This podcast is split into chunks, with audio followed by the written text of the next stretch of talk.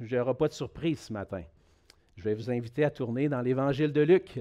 Ça fait déjà plusieurs semaines hein, qu'on est dans l'Évangile de Luc, plusieurs mois. Et puis je regardais euh, à quel moment on a commencé à regarder l'Évangile de Luc, puis c'était la première semaine d'octobre 2020. Et là, vous allez dire, ça ne fait pas si longtemps que ça. Ben oui, ça fait assez longtemps. Mais on traverse l'Évangile de Luc tranquillement et on, regarde ensemble, on plonge dans la parole pour comprendre euh, ce que le Seigneur veut pour nous dans cet évangile-là. Et je vous invite à tourner, euh, ouvrir vos Bibles avec moi dans Luc 22. Et ce matin, on va lire ensemble euh, les versets 39 à 53. Donc, Luc 22, les versets 39 à 53. La parole de Dieu dit ceci. Après être sorti, il alla, selon sa coutume, à la montagne des Oliviers. Ses disciples le suivirent. Lorsqu'il fut arrivé dans ce lieu, il leur dit, Priez, afin que vous ne tombiez pas en tentation. Puis il s'éloigna d'eux à la distance d'environ un jet de pierre, et s'étant mis à genoux, il pria, disant, Père, si tu voulais éloigner de moi cette coupe. Toutefois, que ma, volonté, ne se fasse pas, mais la tienne. Alors un ange lui apparut du ciel pour le fortifier. Étant en agonie, il priait plus instamment et sa sueur devint comme des grumeaux de sang qui tombaient à terre. Après avoir prié, il se leva et vint vers les disciples qu'il trouva endormis de tristesse. Et il leur dit, pourquoi dormez-vous? Lavez-vous et priez afin que vous ne tombiez pas en tentation. Comme il parlait encore, voici une foule arriva, et celui qui s'appelait Judas, l'un des douze, marchait devant elle. Il s'approcha de Jésus pour lui donner un baiser. Et Jésus lui dit, Judas, c'est par un baiser que tu livres le Fils de l'homme qui ceux qui étaient avec Jésus, voyant ce qui allait arriver, dirent Seigneur, frapperons-nous de l'épée Un d'eux frappa le serviteur du souverain sacrificateur et lui emporta l'oreille droite. Mais Jésus, prenant la parole, dit Laissez, arrêtez. Et ayant touché l'oreille de cet homme, il le guérit. Jésus dit ensuite aux principaux sacrificateurs, aux chefs des gardes du temple et aux anciens qui étaient venus contre lui vous êtes venus comme après un brigand, avec des épées et des bâtons. J'étais tous les jours avec vous dans le temple, et vous n'avez pas mis la main sur moi. Mais c'est ici votre heure et la puissance des ténèbres. On va se courber dans un mot de prière. Oui, Seigneur notre Dieu, c'est avec euh, reconnaissance que nous venons devant toi avec reconnaissance parce que Seigneur, c'est toi qui permets que nous puissions entrer dans ta présence. Par ta grâce, Seigneur, tu nous accueilles dans ta présence, par la grâce que tu as accomplie, le salut que tu as accompli pour nous en Jésus-Christ, tu nous accueilles devant toi. Et tu dis dans ta parole que ceux qui ont reçu la parole, ceux qui ont reçu Jésus-Christ, tu as fait d'eux des enfants de Dieu. Et Seigneur, c'est comme des petits-enfants qu'on veut venir devant toi ce matin. À tes pieds te demandant, Seigneur, te suppliant que tu puisses nous donner par ta grâce un cœur attentif à ta parole. Ouvre nos oreilles, notre intelligence, notre cœur, Seigneur, afin que nous puissions saisir les merveilles de ta parole. Seigneur, ta parole est précieuse, ta parole est puissante pour transformer nos cœurs et nos pensées afin qu'ils soient tournés vers toi. On te prie, Seigneur, d'œuvrer dans nos cœurs ce matin par ton esprit. Sois avec ma bouche, Seigneur. Permets, Seigneur, dans ta grâce, que je puisse la communiquer humblement, avec sagesse, comme toi tu veux qu'elle soit communiquée, Seigneur.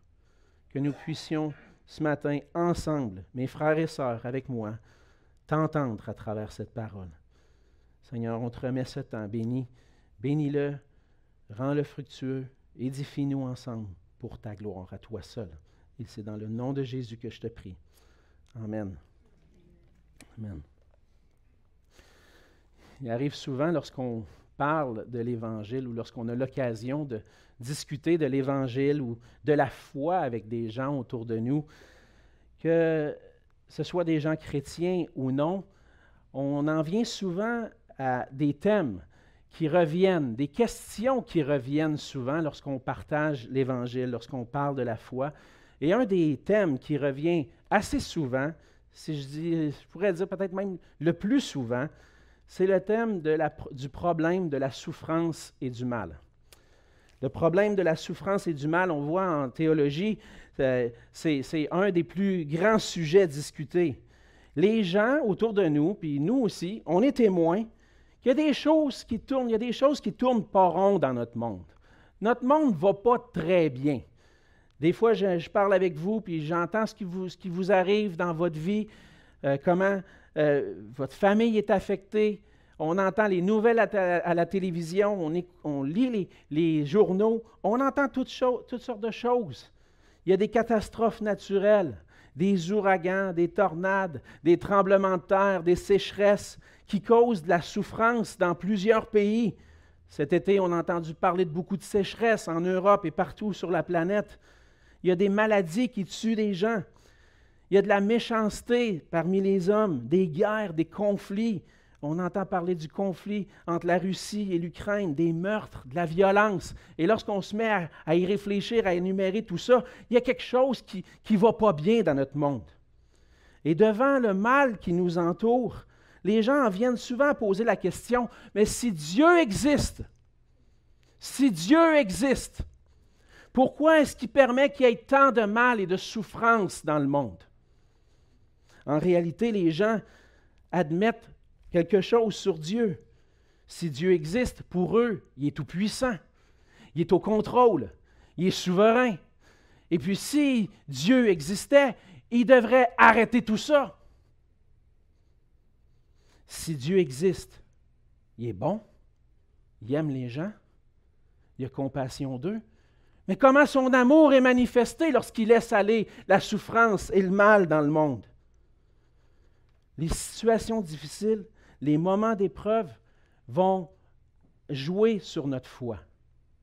Et puis les gens autour de nous, qu'ils soient et que nous soyons chrétiens ou non, bien souvent, puis même parmi les chrétiens, j'entends, je vis telle situation, c'est difficile. Puis c'est difficile pour ma foi aussi.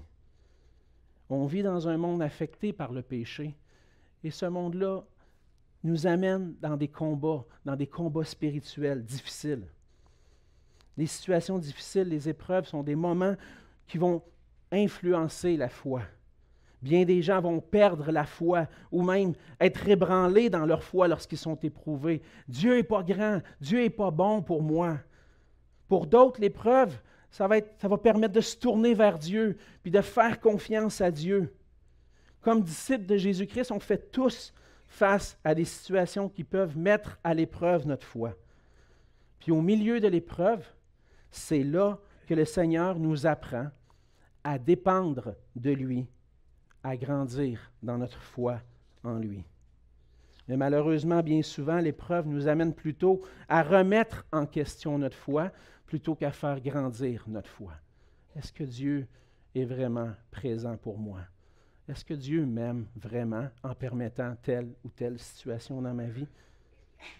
Certainement, ce genre de situation-là vous est arrivé. Mais dans le passage de ce matin, on voit que c'est le Seigneur Jésus qui est éprouvé. Le Seigneur Jésus est éprouvé et se prépare à faire face à la plus grande, à la plus grande épreuve. On voit depuis le début de l'évangile de Luc le ministère de Jésus sur la terre, ce que Jésus est venu accomplir. Jésus est le Fils de l'homme qui est venu pour chercher et sauver ce qui est perdu.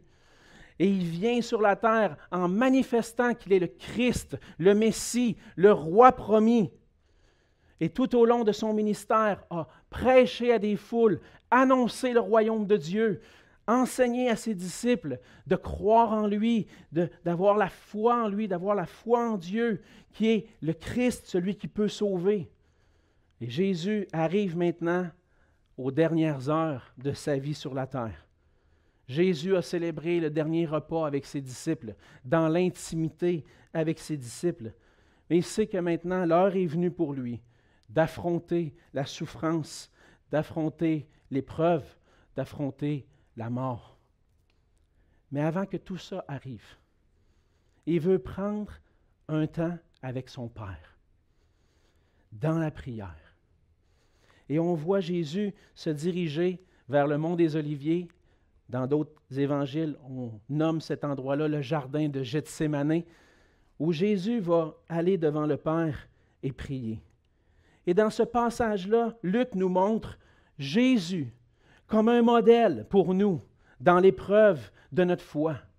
Et on apprend à travers ce passage qu'au milieu de la, plus grande épreuve, Jésus est le roi entièrement soumis à la volonté du Père. On voit premièrement dans le passage que Jésus dépend de son Père dans la prière. Le premier verset au verset 33, euh, excusez-moi, ce n'est pas 33, c'est 39, je suis une page plus loin.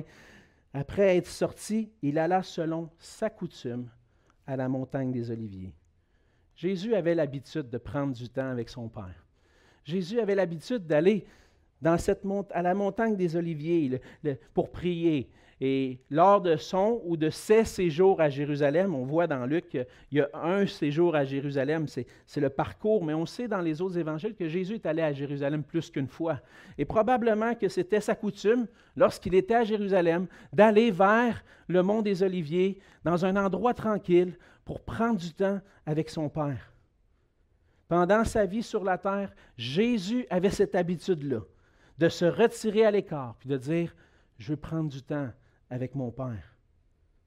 Et dans ce moment précis, Jésus s'en va à la montagne des Oliviers alors qu'il se prépare à affronter la plus grande épreuve. Jésus s'apprête à affronter par la main des hommes le rejet, la moquerie, les souffrances, la mort la plus atroce.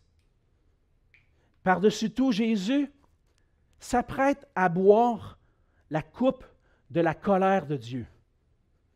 Le, jugement de Dieu va tomber sur lui à cause du péché des hommes. Jésus s'en va dans le jardin en affrontant cette épreuve, en sachant que la colère de Dieu va tomber sur lui parce que les péchés des hommes vont tomber sur lui. Et Jésus est humain, 100% homme. Et le passage nous dit qu'à ce moment-là, Jésus éprouve une grande angoisse. Il est en agonie. Alors qu'il est en agonie, il prie instamment vers son Père. Il va vers son Père. Il a besoin du secours de son Père pour être soutenu à travers cette épreuve-là. Il veut prendre un temps pour chercher un refuge auprès de son Père. Et on voit à travers cela que Jésus n'a pas oublié que son Père l'aime, n'a pas oublié que son Père est au contrôle de toutes choses. Il n'a pas oublié que son Père est celui, est celui qui a tout placé son affection sur lui, tout son amour sur Jésus-Christ, sur son Fils, qui est précieux à son cœur. La relation la plus extraordinaire qui existe dans l'univers, la relation entre le Père, le Fils, le Saint-Esprit, une relation d'amour parfaite. Jésus n'a pas oublié. Je m'en vais affronter l'épreuve, une grande épreuve, mais mon Père m'aime. Mon Père est là pour moi. Et je vais dépendre de lui. Il s'en va dans le jardin pour prier parce qu'il a besoin de dépendre entièrement de son Père pour affronter cette épreuve-là. Il se, refuge, il se refuge auprès de son Père pour trouver le secours, la consolation. Et à travers cette, cette prière qu'on voit de Jésus, il encourage aussi les disciples. On va venir là. Il va encourager les disciples aussi à prier. Mais on voit que Jésus va manifester une entière confiance et une dépendance envers Dieu. La prière, c'est l'expression de notre foi. C'est l'expression d'une confiance en Dieu. C'est comme ça que Jean Calvin le définissait. La prière, c'est l'expression de la foi. Lorsque je crois en Dieu, je suis quelqu'un qui prie. Parce que je fais confiance à Dieu. Je dépends de Dieu. Et la foi, cette confiance en Dieu, le Seigneur nous dit qu'est-ce que c'est. La foi, en Hébreu 11, 1, c'est une ferme assurance des choses qu'on espère, une démonstration de celles qu'on ne voit pas. Lorsqu'on prie, on est en train de manifester une assurance dans notre Dieu et dans ses promesses. La prière, c'est la façon pour nous d'exprimer que nous croyons dans les promesses, que les promesses de Dieu sont vraies, sont certaines pour tous ceux qui lui appartiennent. Jésus, dans le jardin d'Éden, pas dans le jardin d'Éden, dans le jardin de Gethsemane. T'es où là? Oups, on revient. dans le jardin de Gethsemane, Jésus se rappelle la parole de Dieu. Moi, je suis convaincu que ce qui se passait dans le cœur de Jésus, c'est les promesses de Dieu. Peut-être, je spécule, OK? Mais le psaume 23. L'Éternel est mon berger. Je ne manquerai de rien.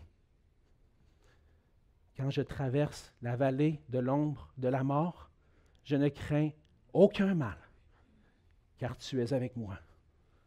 Ta houlette et ton bâton me rassurent. Tu oins ma tête et ma coupe déborde.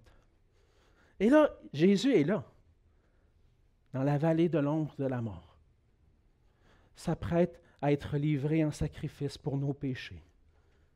Et Jésus exprime sa foi, sa confiance dans son Père, puis il va plaider vers son Père. En priant, Jésus manifeste que même si le Père le conduit dans la plus grande épreuve, il croit encore dans l'amour et la bonté de son Père à son égard. Et lorsqu'on traverse des épreuves, frères et sœurs, on a besoin d'exprimer cette dépendance-là, cette foi dans les promesses de Dieu. Exprimer notre dépendance envers Dieu, c'est croire que oui, Dieu est tout-puissant, il est souverain, il dirige toutes choses, il conduit les événements de nos vies.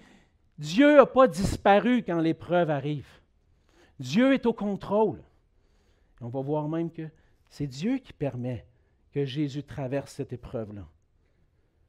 Jésus sait que ce moment-là arrive et qu'il n'est pas en dehors du contrôle de son Père. Dieu n'est pas débarqué de son trône parce que Jésus s'en va à la croix. Non, il est encore sur son trône, puis il dirige toutes choses. Puis à travers cette épreuve-là, Jésus exprime sa dépendance en, en demandant une chose que seul le Père peut faire. On va voir c'est quoi la requête de Jésus. Mais dans ce moment de dépendance, de confiance, on voit que le Seigneur répond à la prière de Jésus. La prière de Jésus, on la voit, qui est mentionnée ici au verset 42, Père, si tu voulais éloigner de moi cette coupe. Lorsqu'on prend l'image d'une coupe, on regarde dans l'Ancien Testament, c'était quoi la coupe? Il y avait deux, sortes de coupes. Il y avait la coupe de la colère et la coupe de bénédiction. Ce que Jésus s'apprête à affronter, c'est la coupe de la colère, où Dieu va déverser son jugement sur lui. Jésus s'en va à la croix pour porter nos péchés pour porter nos péchés, alors qu'il va à la croix, il va être sacrifié, il va recevoir à la croix la punition que nous méritions pour nos péchés. Et cette punition-là, c'est de recevoir le jugement de Dieu. La colère de Dieu va être déversée sur lui. Et Jésus comprend très bien ce qui s'en vient. Le Père va détourner le regard. La colère de Dieu va tomber sur lui. Et Jésus dit, Père, si tu voulais éloigner de moi cette coupe, je sais que, je sais que tu es tout-puissant. Tu peux, tu peux le faire. Je sais que tu m'aimes, puis tu peux le faire. Mais à la fin, Jésus, toutefois, que ma volonté ne, ne se fasse pas, mais la tienne. Et on voit au verset 43 et 44 la réponse du Père à la prière de Jésus. Les versets 43 et 44, ça, ça se peut que dans votre Bible, vous voyez des petits crochets entre ces deux versets-là. Lorsqu'on voit ça des fois dans notre Bible, c'est parce que les, les érudits, les experts dans le texte du Nouveau Testament ne s'entendent pas à savoir si ce texte-là est original. Est-ce que ça appartient vraiment à Luc, cette section-là, des versets 43 à 44? Et puis, je ne pense pas qu'on peut arriver à une réponse parfaite aujourd'hui avec les recherches qui ont été faites. Mais la tendance est, que ces versets-là seraient originaux. On ne devrait pas les enlever de notre Bible, mais ils sont là, ils appartiennent au texte original. Donc, je fais une petite parenthèse juste pour vous expliquer que des fois, on arrive comme ça devant des passages et on se pose la question est-ce que je le prêche ou je ne le prêche pas? Puis je pense que je peux le prêcher. Je pense qu'avec les évidences qu'on a, ce texte-là appartient au texte original, et puis qui manifeste en quelque sorte la réponse de Dieu à Jésus. La réponse de Dieu, c'est pas Ah oui, c'est beau, je vais l'éloigner, cette coupe. Ah, tu n'auras pas à passer à travers la mort, tu n'auras pas besoin d'affronter ma colère. Je réponds à ta prière. Non, Dieu répond autrement. Il y a un ange qui vient pour le fortifier. J'avais jamais remarqué ça. Puis vraiment, ça m'a sauté aux yeux en, méditant. Dieu, le, Seigneur Jésus a eu une réponse à sa prière. Le Seigneur lui a envoyé un ange qui est venu le fortifier. Alors qu'il est dans l'épreuve, dans l'angoisse, dans son humanité, Jésus vit toute l'émotion. On voit que même un peu plus loin, qu'il était tellement en agonie que sa sueur devint comme des grumeaux de sang. J'ai vu des fois des films de Jésus, on voit le sang tomber. Je ne pense pas que c'est ça qui s'est passé, mais plutôt il suait tellement que à grosses gouttes, comme on dit, comme des grumeaux de sang. C'est une comparaison, une métaphore qu'on voit ici. Mais Jésus priait instamment, et puis l'ange vient pour le supporter dans cette épreuve-là. C'est difficile. Il supporte, il supporte le Seigneur Jésus, puis il supporte pour prier encore plus.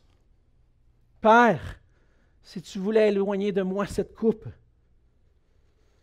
dans son humanité, Jésus est pour nous un modèle de foi, de dépendance. Jésus incarne dans ce moment d'épreuve l'exemple parfait de la pleine confiance, de la pleine dépendance envers Dieu. On voit que lorsqu'il se présente à Dieu, il se présente à genoux, il se met à genoux et prie, se soumet à Dieu. Il dit dans cette épreuve-là, on voit que c'est plus qu'une simple épreuve humaine, mais il y a un combat spirituel qui se passe. On voit que Satan est à l'œuvre. Au verset 53, Jésus va dire que maintenant, c'est l'heure des autorités juives pour venir le saisir, mais c'est aussi l'heure de la puissance des ténèbres. La tentation est là. Est-ce que je vais fuir ce moment-là? Et ça va nous arriver parfois lorsqu'on affronte une situation qui est plus grande que nous. On va être comme Jésus, placé dans une situation où on n'a aucun contrôle. Et on voit que cette situation-là, on n'a pas moyen d'éviter cette épreuve-là. Dieu l'a choisie pour nous, il la met sur notre chemin, puis il l'enlèvera pas de là. Et le Seigneur, à travers cet exemple-là, nous dit, priez, priez, parce que le Seigneur amène son secours au milieu de l'épreuve. On a besoin, frères et sœurs, dans nos moments d'épreuve, de, prendre le temps, comme Jésus, de s'arrêter. De s'arrêter, d'aller parfois même à l'écart. Prendre le temps de prier, puis de prier d'être avec le Père pour exprimer notre confiance en lui. Et c'est ce que Jésus fait. Au milieu de la plus grande épreuve, Jésus est ce modèle pour nous, un modèle de foi, de dépendance envers Dieu qui s'exprime par la prière. On voit deuxièmement dans, le passage, dans l'attitude de Jésus, non seulement une dépendance envers Dieu, mais une soumission complète à Dieu. Jésus se soumet entièrement à la volonté. De son père. On voit que Jésus a osé exprimer ses sentiments, son désir. Père, si tu voulais éloigner de moi cette coupe, il ose demander au Seigneur. Jésus, il sait. Il sait qu'il va affronter la croix. Mais il ose demander quand même. Et même si il ose demander, à la fin, c'est quoi sa priorité? Que ma volonté ne se fasse pas, mais la tienne. Jésus donne un exemple de prière, de la prière du Notre Père ici. Jésus a enseigné ses disciples à prier. Il dit à ses disciples, quand vous priez, dites, Notre Père qui es aux cieux, que ton nom soit sanctifié, que ton règne vienne, que ta volonté soit faite sur la terre comme au ciel. Jésus est en train de prier la prière qu'il a enseignée à ses disciples. Non pas ma volonté, mais la tienne. C'est lui qui. C'est, il sait que, que ultimement, c'est le Père qui contrôle toutes choses. Il est soumis entièrement. Et il sait que pour chercher premièrement le royaume de Dieu, il sait que pour que son règne vienne, Jésus doit se soumettre au Père. Il doit obéir à son Père jusqu'au bout. Et Jésus exprime par sa prière cette soumission entière. Il est prêt à obéir au Père jusqu'à la mort. On voit ça dans les versets 47 à 53. Parce que c'est là que ça va se passer. Dans le jardin, Jésus est en lutte à l'intérieur. Seigneur, peux-tu permettre, mais que ta volonté soit faite, que ta volonté soit faite. Et lorsqu'il parle encore à ses disciples, on va revenir, on va en venir à, à parler des disciples. Mais lorsqu'il parle avec ses disciples, une foule arrive. Et Judas vient. Jésus se soumet à la volonté de Dieu. Il se soumet à la trahison, à être trahi par l'un des douze. Judas s'approche avec une foule. Et Judas s'approche pour lui donner un baiser. On dit que dans les autres évangiles, il donne un baiser à Jésus pour dire dans le noir, dans la, dans nuit, c'est lui. C'est lui que je vous livre. C'est lui Jésus. Et là, on voit la réaction de Jésus c'est par un baiser que tu livres le Fils de l'homme. Il faut comprendre qu'est-ce que ça signifiait un baiser dans, cette culture-là, à cette époque-là. Qu'est-ce que ça voulait dire? Le baiser, c'était l'expression d'une affection amicale, d'une affection fraternelle. Et puis Judas, vraiment un cœur tordu, un cœur tout croche, s'en va vers Jésus, puis il dit, T'es mon ami, en le livrant aux autorités. Jésus affronte une trahison par un de ses amis. C'est par un baiser que tu vas me livrer. Tu es rendu jusque-là. Me trahir, me considérer comme un ami, mais dans le fond, tu me trahis. Jésus se soumet à la trahison. On voit dans les versets 49 et jusqu'à la fin que Jésus va se soumettre aux autorités du peuple qui viennent à lui comme s'il était un méchant.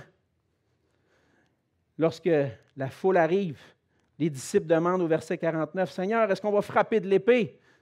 Le Seigneur n'a même pas le temps de répondre qu'il y en a un qui, sort l'épée puis coupe l'oreille. Euh, j'ai déjà entendu des blagues, puis on sait que dans l'évangile de Jean que c'est Pierre. Hein?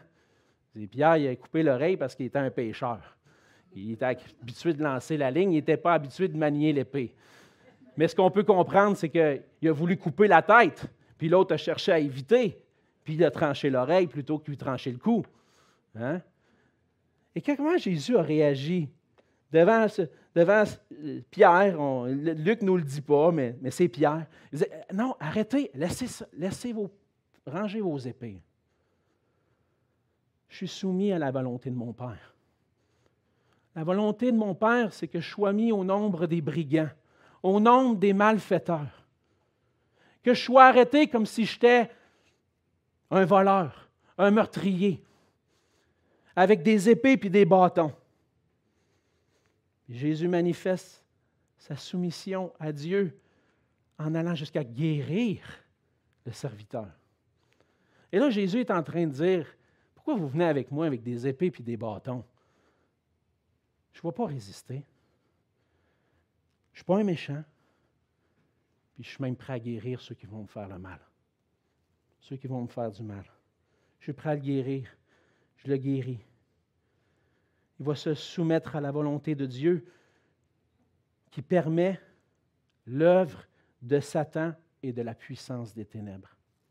On voit à travers le fait que les autorités, on voit les autorités, le principal sacrificateur, le chef des gardes du temple, les anciens qui sont venus contre lui et dit, c'est votre heure, mais c'est l'heure aussi de la puissance des ténèbres.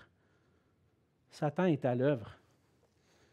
Et on le voit à travers, le, à travers même un petit peu avant que Satan va être à l'œuvre envers les disciples aussi parce qu'il veut les cribler comme le froment. On l'a vu la semaine dernière, il veut les ébranler dans leur foi.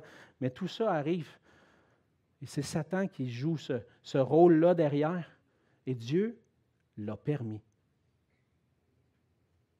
On dit, oh, c'est qui qui est au contrôle? C'est Dieu qui est au contrôle.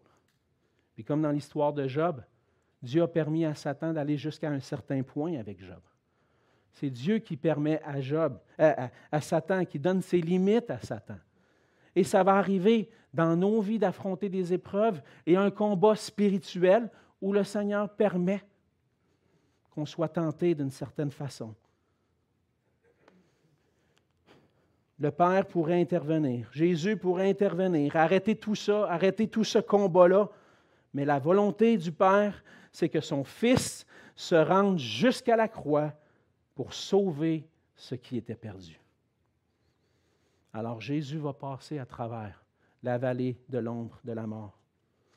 Jésus passe à travers cette épreuve-là, il va jusqu'à la croix parce qu'il veut nous sauver. Et on voit à travers son sacrifice que par son sacrifice, maintenant, on peut avoir le pardon de nos péchés. On peut être réconcilié avec Dieu, avoir la paix avec Dieu, jouir d'une vie éternelle avec Dieu pour toujours à cause de ce que Jésus a accompli.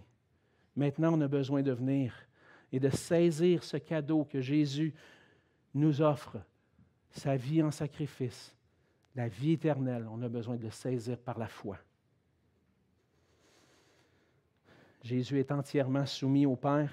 Il est dépendant du Père, mais il se soumet aussi entièrement à la volonté du Père. Et il va enseigner ses disciples aussi à faire la même chose on voit que Jésus exhorte par deux fois ses disciples à prier dans le combat spirituel. Ils vont faire face à la, tentation. Lorsqu'ils arrivent dans le jardin au verset 40, il dit, Priez afin que vous ne tombiez pas en tentation. Jésus s'éloigne, prie pendant un certain temps, il revient, les disciples sont en train de dormir. On voit que Luc ajoute, encore un élément que j'ai remarqué, ils sont endormis de tristesse. Ils sont accablés, ils sont, sont, sont tristes. Jésus s'en va. Jésus va nous être enlevé. Celui qu'on croyait être le Messie, c'est-tu vraiment lui? Et là, il y a une tristesse. Ils s'endorment. Et Jésus les réveille. Il va dire, pourquoi dormez-vous? Levez-vous et priez afin que vous ne tombiez pas en tentation. Jésus exhorte ses disciples à prier. Eux aussi ont besoin de se confier dans le Père. Ils ont besoin de dépendre du Père. Ils ont besoin de chercher à faire la volonté du Père. Ils ne pourront pas le faire seuls par eux-mêmes. Faire face à ce qui s'en vient. Ils ne pourront pas le faire tout seuls. Ils vont affronter la tentation, comme on l'a vu, je l'ai mentionné. Satan est là pour les cribler, pour les ébranler dans leur foi. Il y a une tentation qui va être là. Est-ce que je vais vraiment croire à Jésus-Christ parce qu'il est livré? Entre autres, Pierre va faire face à la tentation de renier le Seigneur Jésus. On va voir ça la semaine prochaine. toi aussi, tu étais dans sa gang, hein? Oh non, non, non. Non, non. Satan veut ébranler. dans l'arrestation de Jésus, la foi des disciples aussi est mise à l'épreuve. Et devant la tentation qui vient, le Seigneur exhorte ses disciples, il dit, priez. Puis si tu t'endors, relève-toi, puis continue. Prie, parce que la tentation est là. On voit un peu plus loin dans le Nouveau Testament, l'apôtre Paul dit que la prière est une arme importante dans le combat de la foi. Dans Éphésiens 6, il va dire Faites en tout temps, par l'Esprit, toutes sortes de prières et de supplications. Veillez, veillez à cela avec une entière persévérance et priez pour tous les saints. Priez pour moi afin qu'il me soit donné, quand j'ouvre la bouche, de faire, connaître hardiment et librement le ministère de l'Évangile, le mystère de l'Évangile, pour lequel je suis ambassadeur dans les chaînes et que j'en parle avec assurance comme je dois en parler. Faites en tout temps, par l'Esprit, toutes sortes de prières. Veillez à cela avec persévérance, parce qu'il y a un combat spirituel réel, frères et sœurs. Chaque jour, on se lève, le combat est là. Chaque jour, la pensée de remettre en question ma foi en Dieu va être confrontée. Je vais être confronté à ma, ma foi, va être ébranlée par tout ce que j'entends. Chaque jour, c'est un combat pour garder nos cœurs dans la foi, pour rester dépendants du Seigneur, pour continuer à faire sa volonté chaque jour. Et devant ce combat-là, Jésus exhorte à prier, parce que la prière est une arme efficace dans son livre Un appel à prier. J.C. Ryle, c'est un pasteur qui était, c'est un pasteur en Angleterre au 19e siècle. Il dit ceci La prière est le plus sûr remède contre le diable et contre les péchés tenaces. Le diable ne dominera pas longtemps sur vous si vous suppliez le Seigneur de le chasser. Dieu va permettre que Satan vienne. Et on va prier Seigneur, ne permets pas que je tombe dans la tentation. Ne permets pas que ma foi en toi soit ébranlée. Ne permets pas que je, que je désire autre chose que faire ta volonté. Puis en dépendant de Dieu dans la prière, qu'est-ce que je fais? Je viens chercher le secours, la puissance nécessaire pour combattre le combat de la foi qui est là au quotidien. Alors si je néglige d'avoir recours à cette arme-là, à laquelle Jésus m'exhorte, je m'expose à la défaite plutôt qu'à la victoire. J'ai besoin de me tourner vers le Seigneur parce que les attaques sont multiples. Chaque jour, comme je le disais, notre foi, on est confronté dans notre foi parce que la foi en Dieu dans notre culture aujourd'hui, c'est irrationnel. Dans une société laïque, les attaques sont constantes de dire d'avoir la foi en Dieu et en Jésus-Christ. C'est quoi ces niaiseries-là auxquelles tu crois, ces hommes, les hommes qui ont inventé ça, voyons donc. Tu t'accroches encore à ça, toi. C'est chaque jour.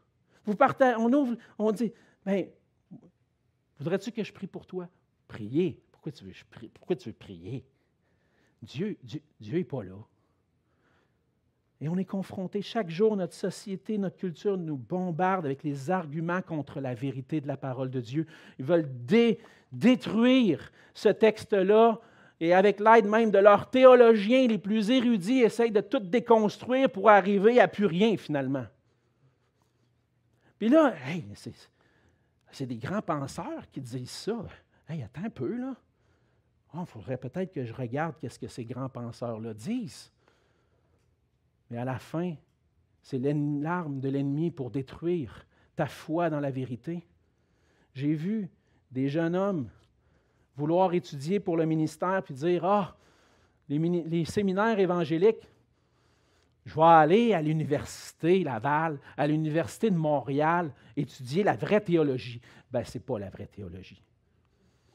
C'est ceux qui se disaient frères, ne marchent plus avec le Seigneur aujourd'hui parce qu'ils ont été confrontés à des arguments. Chaque jour, j'ai besoin d'avoir recours au Seigneur dans la prière pour ne pas abandonner ma foi, même devant les plus grands arguments de Satan contre la vérité. Chaque jour, c'est un combat pour préserver l'harmonie dans ma famille. Chaque jour, je me lève et je vais être confronté à l'attitude de mon épouse, ou plutôt elle va être confrontée à mon attitude, à l'attitude de mes enfants qui n'est pas, pas conforme à la parole.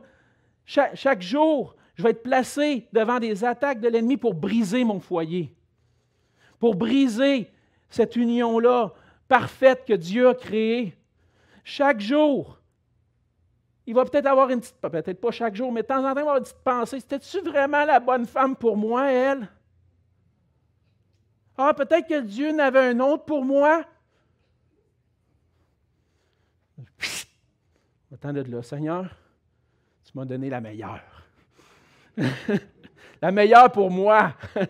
Ben, je sais qu'il y a beaucoup de bonnes épouses ici, puis vous avez les frères des bonnes épouses, je suis convaincu. Mais Satan veut semer la bisbille. On est dans un combat pour préserver. Qu'est-ce que je vais faire? Je vais prier. Seigneur, garde-nous unis. Aide-moi à faire ta volonté, à ne pas tourner mes regards vers les, autres femmes autour, mais que mon cœur se réjouisse de la femme de ma jeunesse, parce que je veux t'honorer, je veux faire ta volonté. Puis quand on va traverser des épreuves, je veux rester ferme en toi. Quand on fait face à l'épreuve, au combat spirituel, à la, à la tentation, Jésus dit, levez-vous et priez. Priez. C'est l'exemple que Jésus nous a donné à la montagne des Oliviers, puis qu'on voit dans ce passage qu'au milieu de la plus grande épreuve, Jésus est le roi tout-puissant, entièrement soumis à la volonté de son Père. On a vu qu'il dépend de son Père en trouvant secours auprès de lui. Et que malgré l'épreuve, il se soumet entièrement à sa volonté. Il est maintenant pour nous un exemple et nous exhorte à prier au milieu du combat de la foi. Pour grandir dans notre dépendance envers Dieu et dans l'obéissance à sa volonté, frères et sœurs, on a besoin de réaliser que tous les jours, on est dans un combat spirituel. Et qu'au milieu de ce combat spirituel, on a besoin d'apprendre à dépendre du Seigneur dans la prière pour continuer à lui obéir, à faire sa volonté. On a besoin de prendre le temps de nous mettre à l'écart pour prier, chercher secours auprès de lui. Et le premier endroit où Satan va vouloir nous attaquer, c'est dans ce moment-là précis, dans la prière. Il va chercher à m'en éloigner pour pas que je trouve secours auprès de Dieu. Est-ce qu'on est conscient de la réalité, de la tentation, du combat qui nous guette, qui est là chaque jour? Conscient de la réalité de ce combat qu'on a à livrer? Est-ce qu'on va dépendre du Seigneur, frères et sœurs?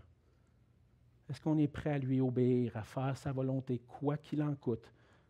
Quoi qu'il en coûte. Qu'importe l'épreuve que le Seigneur place devant moi, est-ce que je vais marcher avec lui?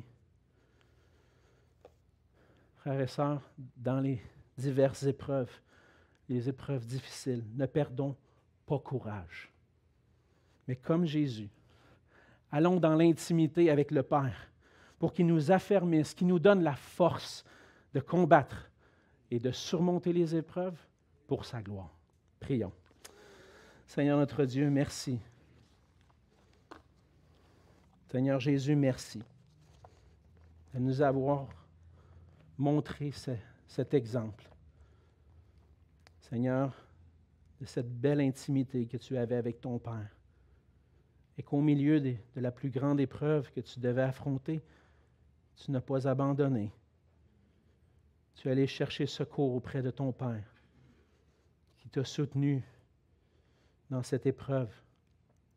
Et Seigneur, à travers ce, ce modèle, nous voulons nous aussi, Seigneur, aujourd'hui, dans nos diverses épreuves, dans nos combats, dans la foi, nous tourner vers toi, dépendre de toi, te faire confiance, faire confiance à ta parole, à tes promesses, pour que tu puisses nous soutenir, Seigneur.